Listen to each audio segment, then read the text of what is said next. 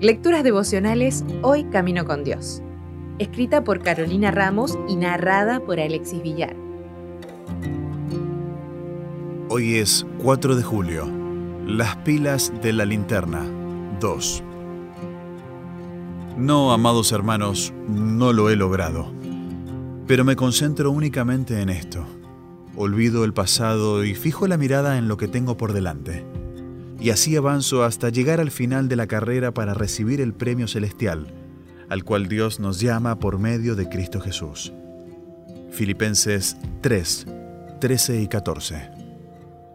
Me había acostumbrado a caminar en la oscuridad, pero de repente a lo lejos vi la luz de una linterna y escuché algunos gritos que indicaban que el grupo estaba más cerca.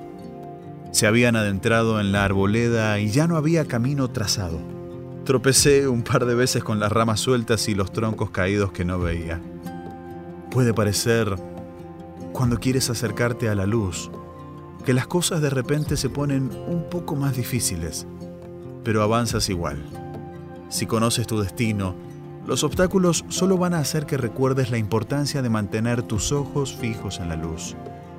Seguramente sabemos que nuestro destino final es el cielo, pero ¿Cómo podemos reflejar ese objetivo aquí en la Tierra?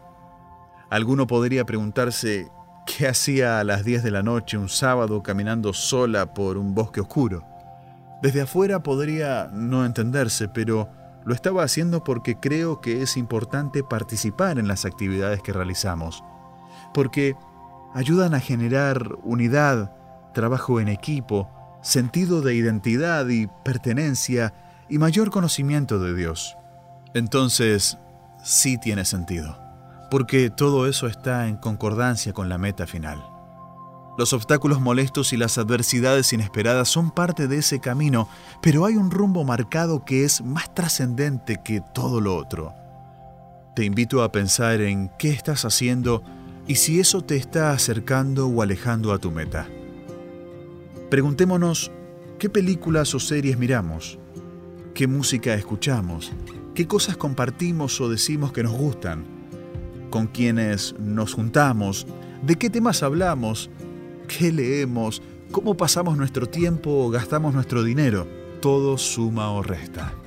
Alguien, mirando desde afuera, puede pensar que lo que haces no tiene sentido, que la oscuridad o soledad que experimentas no vale la pena.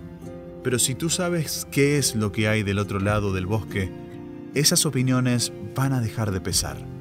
Al día siguiente, antes de que amaneciera completamente, todos estaban sentados afuera de sus carpas leyendo la Biblia, comenzando el día con Jesús, un poco más cerca de la meta. ¿Cómo será tu día hoy? ¿Cómo demostrarás cuál es tu destino?